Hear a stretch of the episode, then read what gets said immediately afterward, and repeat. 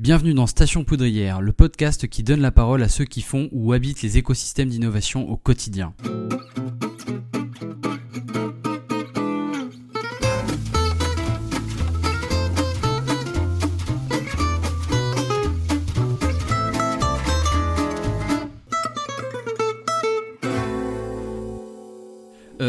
Ici Bruno Martin, je suis géographe mais aussi entrepreneur. Euh, depuis 5 ans, j'anime une communauté de coworking qui se trouve à Nancy, où je suis aujourd'hui euh, à la Poudrière, donc avec Rachel Galbourdin.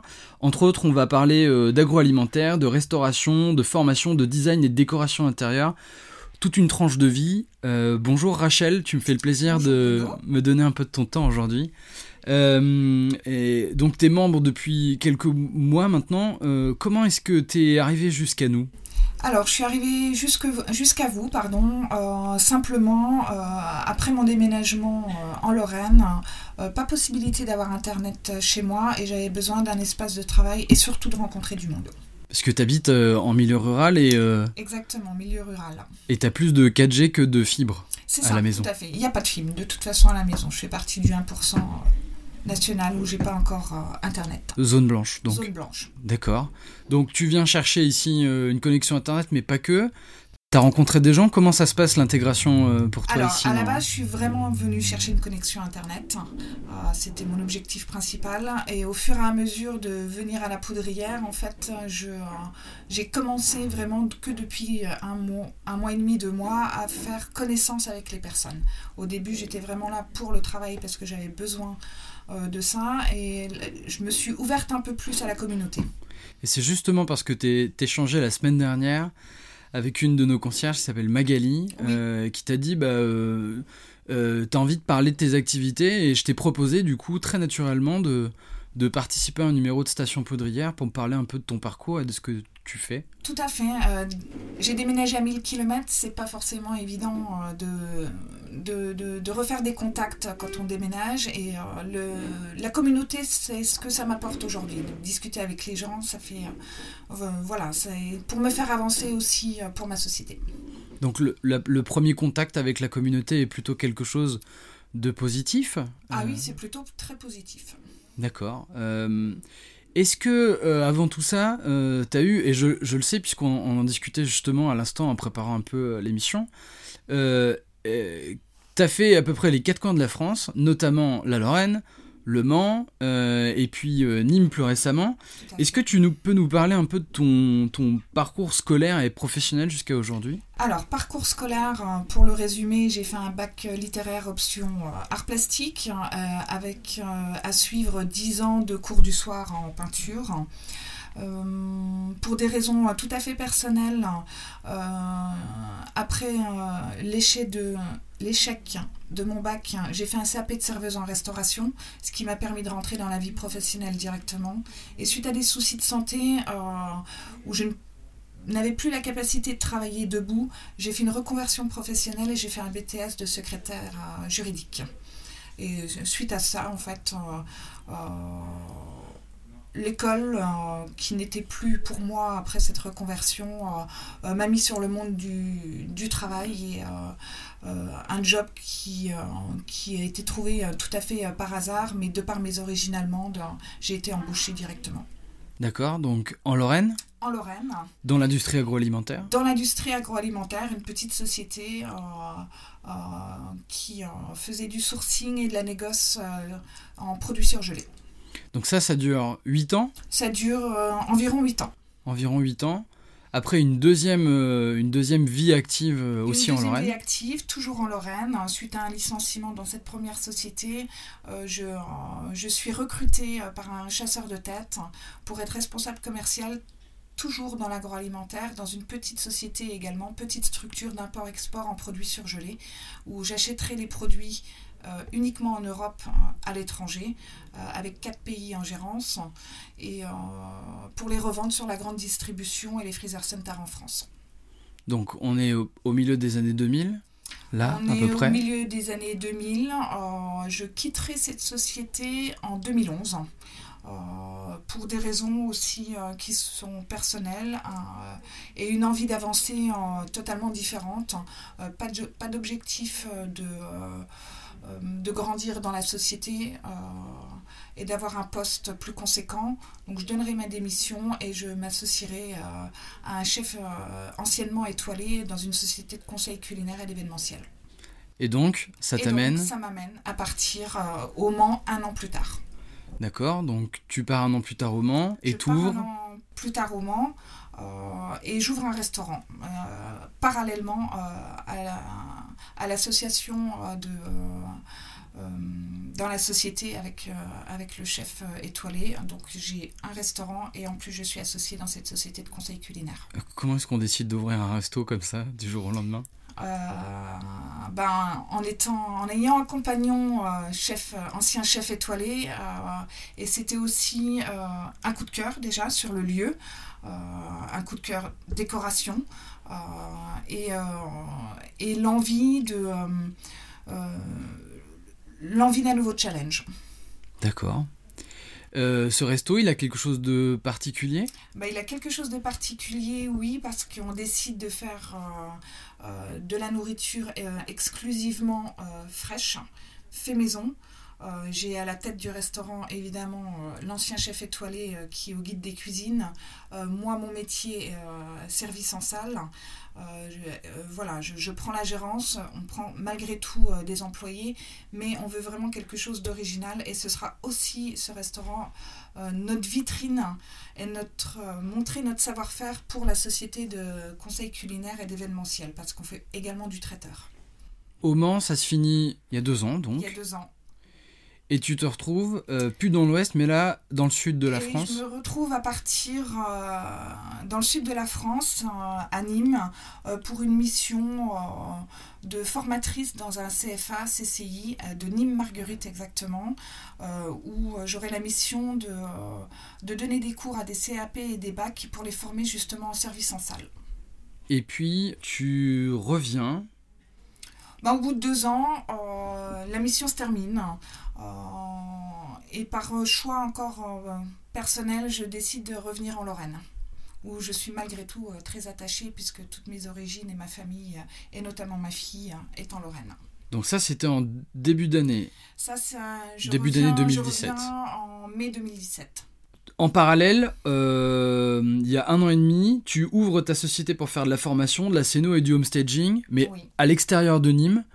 Euh, alors la société sera à Nîmes, les formations continueront à Nîmes, mais en parallèle, je ferai de l'agencement euh, euh, sur des points de vente ou du conseil ou du homestaging, mais vraiment national sur la France. Les chantiers peuvent être vraiment n'importe où.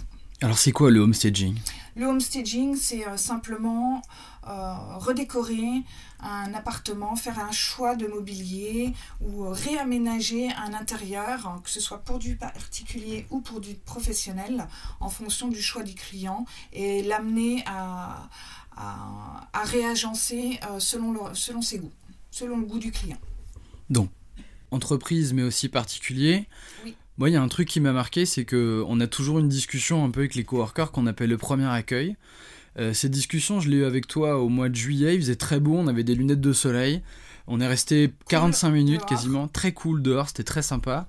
Et puis, à un moment, tu m'as parlé, euh, dans le cadre de la création de, ta société, du zoo de Touari. Alors, zoo de Touari, déjà, il faut savoir que c'est pas un zoo, mais c'est un parc animalier. Euh, les propriétaires y tiennent tout particulièrement. Et effectivement, en janvier 2017, euh, je suis euh, amenée euh, à travailler sur le parc animalier de Thoiry, simplement parce que à la base, avec la société de conseil et d'événementiel où, j'étais associée, on est amené à revoir toute la restauration sur tout le parc animalier. Et il, s'avère que sur le parc animalier, il y a un espace d'environ 100 à 100 mètres carrés qui est pas exploité aujourd'hui et le parc animalier décide d'en faire un point de vente de restauration, un nouveau point de vente de restauration, et ils veulent un bistrot gourmet. Et c'est notre métier. Donc la partie cuisine sera gérée euh, par euh, la société de conseil et la partie, et la partie agencement euh, sera gérée par ma société. D'accord. Donc concrètement, comment ça se passe une mission comme ça? Tu me parlais d'upcycling notamment Alors concrètement, et tout est une question de budget, le parc animalier n'a pas un gros budget pour aménager ce, point de vente. Et, euh, et je leur conseille tout simplement euh, de chiner à l'intérieur du parc animalier euh, des objets pour pouvoir l'aménager à moindre coût. Et là, euh, ma mission démarre à faire le tour du parc animalier, du château, parce qu'ils ont un, superbe château, à faire les caves, les greniers. Et au fur et à mesure que j'avance dans ma mission, je trouve des objets vraiment extraordinaires que je peux remettre en valeur pour les intégrer dans le point de vente de restauration. Sur le thème de l'Amérique du Sud, notamment. Non, ça ce sera un, chantier différent. Ah, c'est encore un chantier différent Oui, il y a eu deux chantiers. Il y avait l'aménagement du point de vente de restauration, où là j'ai vraiment récupéré euh, euh, une vieille terrasse, euh, où j'ai vraiment récupéré des objets que j'ai transformés totalement différemment, des vieilles fenêtres où j'en ai fait des cadres, enfin c'était vraiment un, un, vieux, un vieux bio que j'ai aménagé en console. Et la deuxième mission que j'ai pu avoir, c'est une scénarisation plutôt que les animaux soient dans des bêtement dans des enclos, euh, ils ont décidé sur plusieurs enclos du parc de faire certaines scénarisations correspondant aux animaux. Euh, donc j'ai fait une scénarisation Amérique du Sud, par exemple, sur l'enclos des tapirs. Donc ça dure combien de temps une mission comme ça, d'un bout à l'autre? Alors, l'agencement du point de vente de restauration a duré 15 jours, sans compter les heures. On peut travailler de 7h à minuit, comme on peut travailler de, de 8h à, à 19h en fonction des jours. La scénarisation Amérique du Sud a duré une dizaine de jours. Et tu travailles aussi pour des particuliers? Et je travaille aussi pour des particuliers. Pour, sur quel type de mission Sur quel type de mission euh, J'ai par exemple un client qui vient d'acheter un studio de 18 mètres carrés qu'il souhaite mettre en location. Il refait faire le gros œuvre, chose que je ne fais pas. Il fait faire le gros œuvre et après j'ai carte blanche pour l'aménager de A à Z. Ça va de la vaisselle au linge de maison, au canapé, à la table. Je lui achète tout le matériel ou il achète le matériel pour moi et moi je fais tout l'agencement. Donc tes demandes, elles viennent d'où exactement? Le réseau euh? Alors, il y a du réseau et je me suis également inscrite sur un site euh, qui m'amène de la clientèle. Je ne sais pas si j'ai le droit de citer le site. Euh, un site Travaux.com. Travaux.com Oui. D'accord. Donc travaux.com, toi, tu es prestataire et tu es, référencé?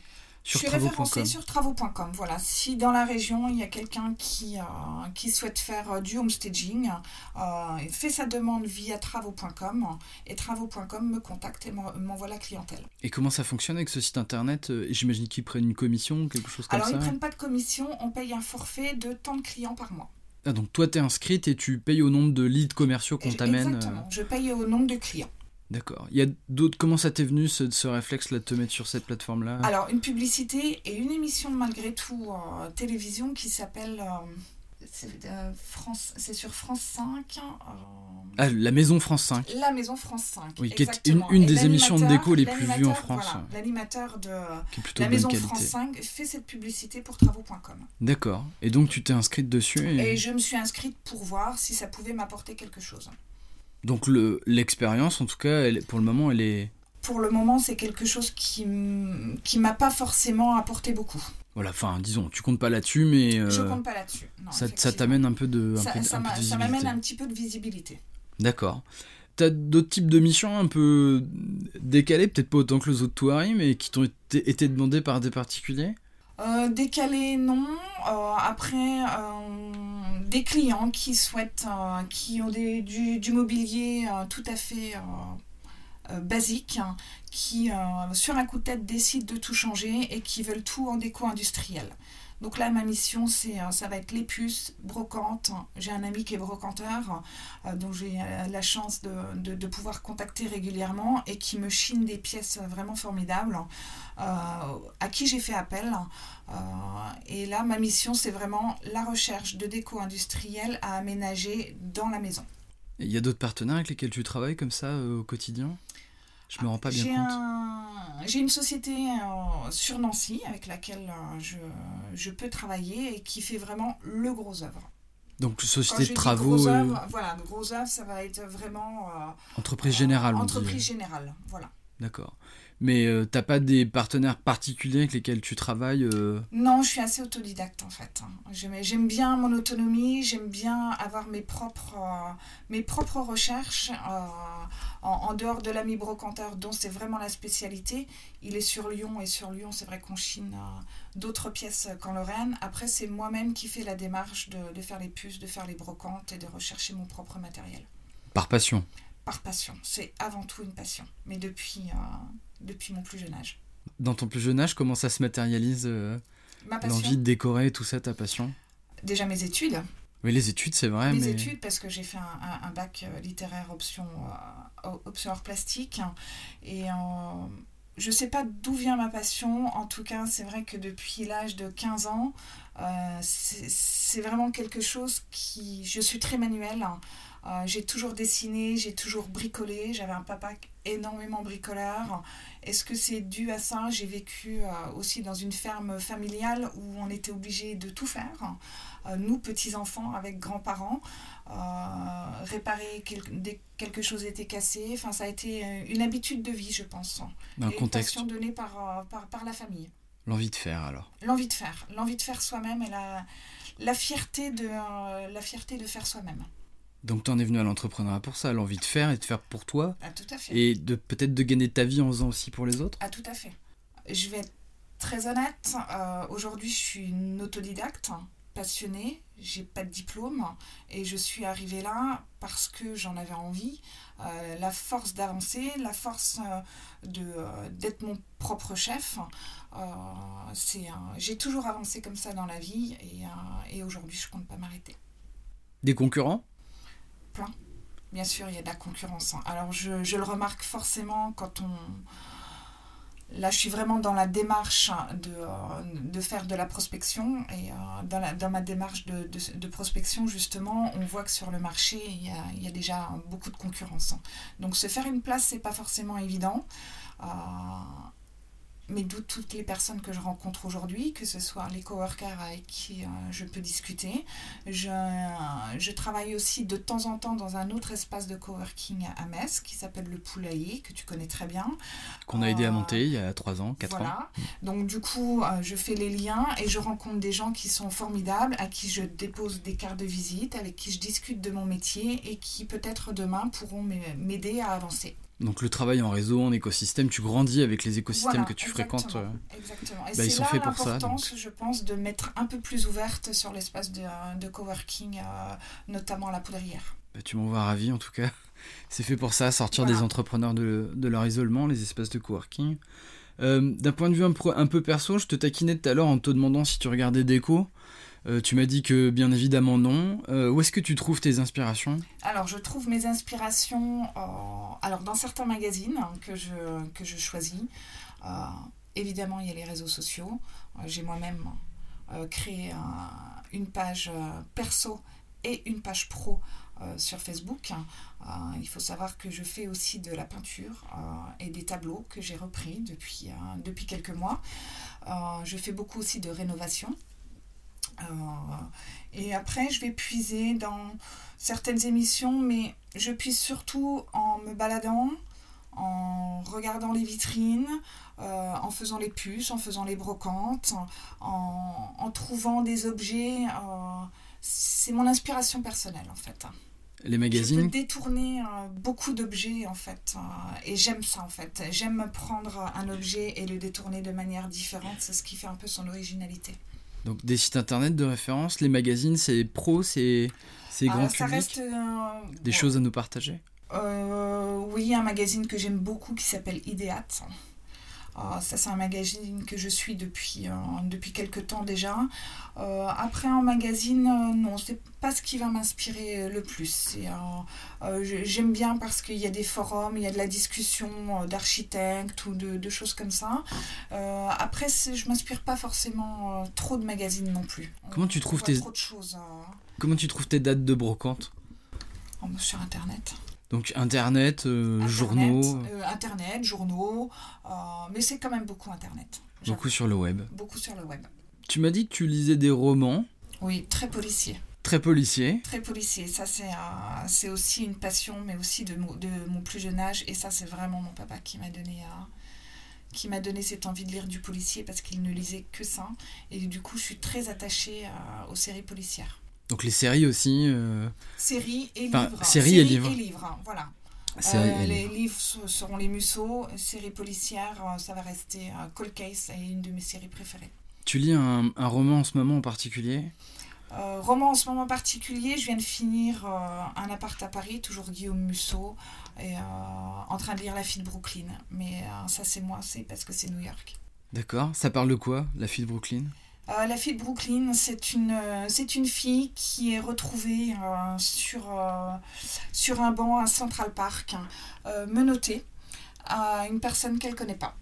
Et après, tout va s'enchaîner du pourquoi, le comment et comment elle en est arrivée là. Et en fait, c'est, c'était pour faire un travail sur elle-même. Donc c'est policier policier. C'est vraiment très policier je te pose la question sur le livre. Moi, j'ai commencé euh, L'alchimiste de Paolo Coelho aujourd'hui. C'est dans un ancien, dans le tout premier numéro de Station Poudrière. Euh, Pierre-Antoine Fulpin, ce menuisier formidable, m'avait conseillé de lire ce livre. Et j'ai commencé à lire les 30 premières pages et je me dis que c'est dommage que je ne l'ai pas commencé plus tôt. Enfin, je, lis pas beaucoup de romans, je lis beaucoup de, livres de développement personnel, notamment autour de l'entrepreneuriat. Euh, je sais que c'est pas bien, surtout le soir, parce que je pense à plein de trucs. Alors qu'il me faudrait peut-être un bon roman. Je vais peut-être essayer les policiers pour le coup. Un roman policier, ça fait aussi cogiter. Oui, ma femme adore, mais euh, moi, les policiers, c'est pas mon truc. Ça fait cogiter, ça fait psychoter un petit peu aussi. Oui, c'est peut-être pour ça que j'en lis pas. c'est peut-être pour ça que j'en lis pas. Tu m'as dit aussi que la télé, pour toi, c'était la musique. Oui, la musique. Je suis très, très attachée à la musique. Mais ça aussi, c'est un je peux pas vivre sans musique. C'est la première chose que je fais le matin, c'est la musique. La musique m'inspire et je suis vraiment euh, toujours musicaux. J'ai pas. T'as un morceau qui te, qui te donne la patate, qui te met la banane? Ouais, il y a plusieurs morceaux qui me donnent la patate. Euh, un notamment, ça va être Alicia Keys, euh, Empire State Building. J'adore cette chanson. Euh, parce que ça, me rappelle beaucoup de souvenirs. Euh, j'ai eu la chance d'aller plusieurs fois à New York et, euh, et c'est un morceau qui va me donner la patate. Après, j'ai beaucoup de morceaux qui, qui me donnent la pêche, mais il faut que ce soit de la musique qui, qui bouge. Plutôt quelque chose d'entraînant. Michael Jackson. D'accord. Également. Ok, ton titre de Michael Jackson, c'est quoi? Ah, c'est Thriller. Oui, c'est vrai. C'est le meilleur. C'est vrai, avec un clip qui est formidable. Avec un clip qui est vraiment, vraiment formidable. Et qui, qui vieillit plutôt bien d'ailleurs. Et qui vieillit euh. bien, et que j'ai encore écouté cet après-midi. Bon bah voilà. Donc c'était le, le, morceau de musique. Euh, ta fille aussi joue de la guitare? Oui, ma fille euh, part sur les traces de sa mère. Elle réalise un des rêves que sa mère n'a pas fait n'a pas pris le temps, je pense, de faire. Et du coup, cette année, euh, elle a décidé de faire de la guitare. Donc, euh, avec son papa, on a décidé euh, de lui acheter sa première guitare et elle fait des cours de guitare depuis la rentrée. Est-ce que tu profiterais pas de l'occasion pour commencer? Je profiterai, pardon, peut-être de l'occasion pour commencer. Et j'ai déjà commencé avec elle un petit peu parce que du coup, c'est ma fille qui m'apprend, qui m'a appris mes premières notes sur la guitare. Ah, c'est bien quand on commence à apprendre de ses enfants, c'est ah, c'est bon signe. C'est le meilleur. C'est vrai. Quand, quand, nos enfants nous apprennent à nous plutôt que nous, parents, apprenons à nos enfants, c'est un bel échange. Je te disais juste avant euh, que j'étais un, musicien euh, frustré. Je joue pas, moi j'ai euh, joué les disques des autres pendant des années, dans des soirées étudiantes et aussi dans des bars ici à Nancy. Et je te disais tout à l'heure que je me sentais pas d'apprendre le piano alors que j'adore ça. Et que j'ai un voisin qui est accordeur de piano et une voisine qui est prof de piano. Et tu m'as dit, bah, il n'y a pas d'âge pour ça. Non, il n'y a pas d'âge. J'ai 43 ans, j'ai rien à cacher. Euh, voilà. Prendre des cours de guitare avec ma fille, la preuve qu'il n'y a pas d'âge. Oui, donc il n'y a pas d'âge. Je vais, pour le coup, y réfléchir. Tu m'as parlé de sport aussi. Oui, je, euh, pendant longtemps, euh, c'était une nécessité déjà de faire un sport. suite à quelques problèmes de santé. Et, et du coup, j'ai fait pendant plus de presque 15 ans euh, du tennis en compétition. J'ai arrêté pendant 5 ans dû à mes déménagements au Mans, à Nîmes, beaucoup de travail, beaucoup de voyages à l'étranger aussi de par, euh, de par mon activité professionnelle. Et j'ai profité de revenir en Lorraine pour me réinscrire dans le club que j'affectionne tout particulièrement, qui est à côté de Metz. Et, euh, et voilà, donc j'ai repris le tennis depuis le mois d'octobre. On dit que c'est un sport de riche, est-ce que c'est vrai? C'est faux. C'est faux? Pourquoi c'est faux? Parce que je, je trouve pas que euh, après sport de riche. Hein. Que veut dire sport de riche hein, déjà? Euh, Aujourd'hui, c'est une licence. Euh, je ne pense pas plus, pas plus cher qu'une licence de football, pas plus cher qu'une autre licence, pas plus cher que. voilà, c'est pas un sport de riche. Moi, c'est un sport qui me passionne. C'est le seul, sport que je que j'ai envie de pratiquer aujourd'hui en tout cas. C'est un sport aussi de partage, même si c'est quand même assez individualiste parce qu'on est du face à face. Mais, mais voilà, moi je joue avec des filles qui sont, qui sont formidables et puis c'est aussi cette communauté communauté, ce, partage euh, après l'entraînement, après les compétitions. Euh, et puis c'est aussi euh, un moment de détente et un moment de relâchement qui est nécessaire quand on fait des semaines comme on peut faire au boulot. C'est vraiment un moment de un besoin, un relâchement. Tu vas une fois par semaine J'y vais une fois par semaine. En, soirée, le week-end? Le vendredi soir. le vendredi, soir. Donc oui, c'est. Tu sais en plus que c'est le week-end, quoi. Je sais. Bon, dans mon, dans mon métier, il n'y a pas de week-end. Hein. Je travaille les samedis et les dimanches. Oui, je dis souvent, on est entrepreneur. Euh, il y a des gens qui disent oui, mais euh, euh, toi, tu as ta boîte. Bah oui, mais on est en vacances et au boulot toute l'année. C'est ça. Y compris le samedi et le dimanche et les jours fériés. On ça comme ça, mais c'est vrai que moi, il m'arrive beaucoup de travailler les samedis et les dimanches. Bon, donc le vendredi soir, c'est un break sportif, mais. C'est le break sportif. Hein. Ça peut être le break sportif d'une journée de travail. Exactement, tout à fait. D'accord. Euh, sur une question un peu plus perso, euh, c'est une question que j'avais préparée il y a un moment et que j'ai pas encore euh, posée à des gens. Euh, je l'ai noté. Si un génie te ferait de réaliser trois vœux, quels seraient-ils? Alors, trois vœux. Alors, j'en ai un. Trois, ça va être difficile d'en trouver. Je rêverais de m'installer à New York. Si c'est pas New York, ce serait Londres, parce que c'est vraiment ma deuxième ville préférée et j'y suis allée aussi de nombreuses fois. Il y a vraiment une culture qui est, différente, des gens qui sont différents. Euh, dans mon métier, euh, il y a une avance, je trouve, euh, en termes de décoration, ou peut-être pas une avance, mais c'est vraiment très différent et j'affectionne vraiment particulièrement. Après, en autre vœu, j'ai pas forcément de, de vœux que voilà, la santé avant tout. La santé parce que je suis malade aujourd'hui, donc euh, la santé, la santé pour tout le monde, pour ma fille surtout aussi. Euh, voilà, je souhaite euh, qu'elle soit heureuse et, qu'on soit heureux comme on est tout simplement. Donc malade, relativisons, enfin la maladie d'une certaine manière. Parce que si on peut en parler, on évidemment. Peut en parler, tout à fait. Tu as, découvert un jour que tu avais du diabète. Tout à fait, il y a deux ans. Il y a deux ans, on m'a déclaré diabétique de type 1. Ça veut dire quoi dans les Alors, Diabétique de type 1, ça veut dire insulinodépendant à vie. Euh, voilà, avec des injections euh, d'insuline plusieurs fois par jour et un suivi, un suivi très... Euh, Contraignant? Alors, c'est contraignant, bien sûr. Puis filet régulier, j'imagine. Pardon? Régulier? Régulier, ah oui, tout à fait, régulier. c'est quand même quatre injections par jour qui sont nécessaires et obligatoires dans mon cas. Et puis. Euh, Comment tu t'en es rendu compte? Je m'en suis euh, rendu compte euh, en juillet 2015. En un mois et demi, tout simplement, j'ai perdu 15 kilos. Et, euh, et, je pouvais boire jusqu'à plus de 10 litres d'eau par jour. Donc euh, à un moment donné, euh, je me suis oui, dit que tu, tu fais le oui, tu fais l'addition ou la soustraction, tu fais l'opération et tu te dis. pour autant que c'était les symptômes du diabète. Bien sûr, mais il, paraît qu'il y aurait 20% de, de, la population mondiale euh, qui serait diabétique sans le savoir. Oui, ça, c'est possible. Pas forcément mon diabète à moi de type 1, mais forcément. C'est pour ça que je, t'en parle et que je permets de relativiser, parce que je me dis, bon, bah. Enfin, aujourd'hui, on est dans un monde fabuleux où on peut vivre avec ça, plus qu'avec d'autres choses. mais c'est hyper contraignant. On peut vivre avec, c'est hyper contraignant. Euh, et bon, il faut savoir que ça, voilà, ça fatigue aussi énormément. Hmm. Il, faut, il faut que ce soit un diabète euh, régulé. Hmm. Il y a beaucoup de gens hein, qui mangent sucré le matin qui font d'hypoglycémie en fin de matinée. Oui, c'est ça. Voilà, euh, c'est l'effet que ça a. C'est l'effet que ça On s'endort quoi. En, en cas d'hypoglycémie, pour un diabétique, c'est un, peu, hein, c'est un peu différent parce qu'on peut aller jusqu'au malaise. Que ce soit en hypoglycémie ou en hyperglycémie. Euh, où, moi, où mon corps à moi accepte euh, d'avoir une glycémie à 0,4 ou alors une glycémie à plus de 5, moi mon corps l'accepte, votre corps à vous, à toi Bruno en l'occurrence, ne pourrait pas l'accepter parce que toi, non diabétique, tu as une glycémie entre 0,80 et 1,20. D'accord, oui, hypo ou, hyperglycémie. Voilà, et euh, toi une hypoglycémie à 0,4, tu pourrais pas y survivre. Alors que moi, diabétique, je peux y survivre aujourd'hui. Bon. Et c'est le quotidien des entrepreneurs? C'est le quotidien des entrepreneurs. Aussi? Tout à fait. Et, euh, et puis tu as, la gagne et tu as la rage. Et puis. Et puis il faut, de toute façon. il faut avoir la rage. Hein. Je sais que c'est pas, voilà, c'est pas forcément simple de revenir dans une région, de se refaire une clientèle. Euh, être une femme entrepreneur aussi, c'est pas facile non plus aujourd'hui. Entrepreneur, tout à fait, c'est pas forcément évident aujourd'hui.